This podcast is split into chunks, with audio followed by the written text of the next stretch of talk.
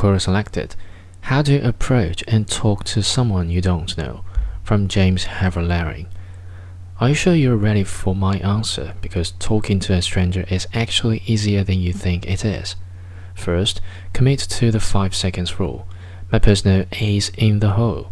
I approached 100 women in 40 days with this trick. All it involves is that you make a decision on the first 5 seconds of seeing the stranger whether you're approaching or not. At first, I kept saying no, not yet. Next time, and then one day I just said, fuck it. I'm doing this, and I did.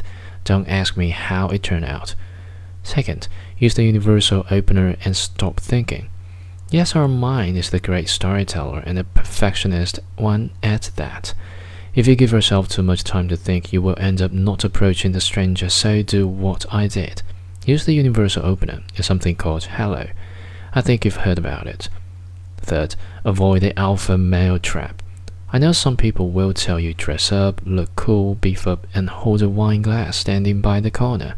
That advice is the worst shit in the world It's what I call the alpha male trap. Feeling so confident in yourself that you don't want to talk with anyone and you expect them to feel your vibe and gravitate towards you. Avoid practicing this, calm down. Relax and smile when you are out there. Fourth, open up. Stay on the same point, avoid closing up your body language by holding something in front of you, such as your phone or glass bottle.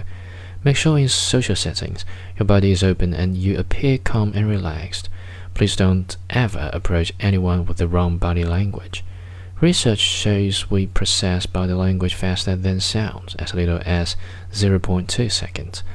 Fifth, smile like a little winner.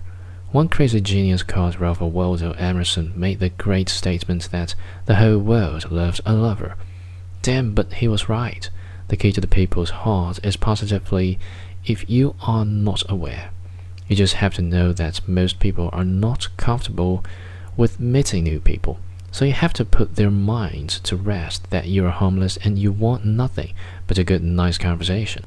Smiling and exuding positivity does this perfectly. Sixth, ask for the name and use it. I read this in Dale Carnegie's book, How to Win Friends, and Influence People, and it has never failed me. When you met a stranger, make sure you get the name and use it repeatedly in the first conversation. Seventh, watch comedy shows. Apart from the added benefit of this improving your overall life happiness exponentially, this will add a funny tint to your conversations. People love humor, you know. Eighth, observe the rules. The thing about social situations is that there are no universal rules anywhere. How you should behave depends on where you are. You have to behave differently in a church compared to a networking party. The super trick is to take some time to observe how people are acting around you.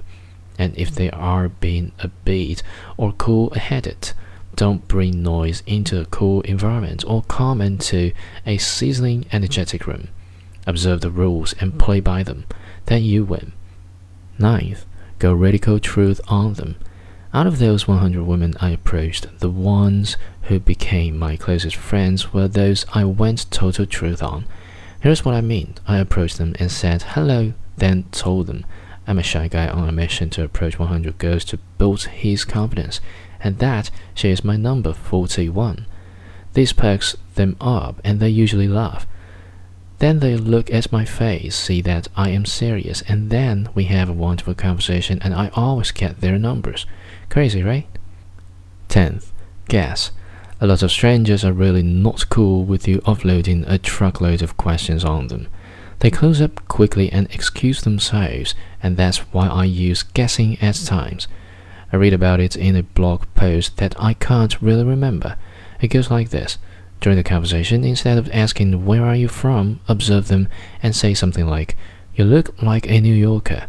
Or instead of what do you do, say something tells me you're a fun person. Or something tells me you stay indoors a lot. You get the gist already.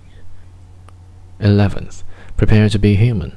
I still approach women and get rejected. I still try to make friends on the bus, parties, church, and so on, and get rubbed on. You just have to be ready for being a human. Not everyone is going to like you or want to talk to you. Accept this, and when the time comes that someone rejects you, remember that it's normal and go find someone else to talk to.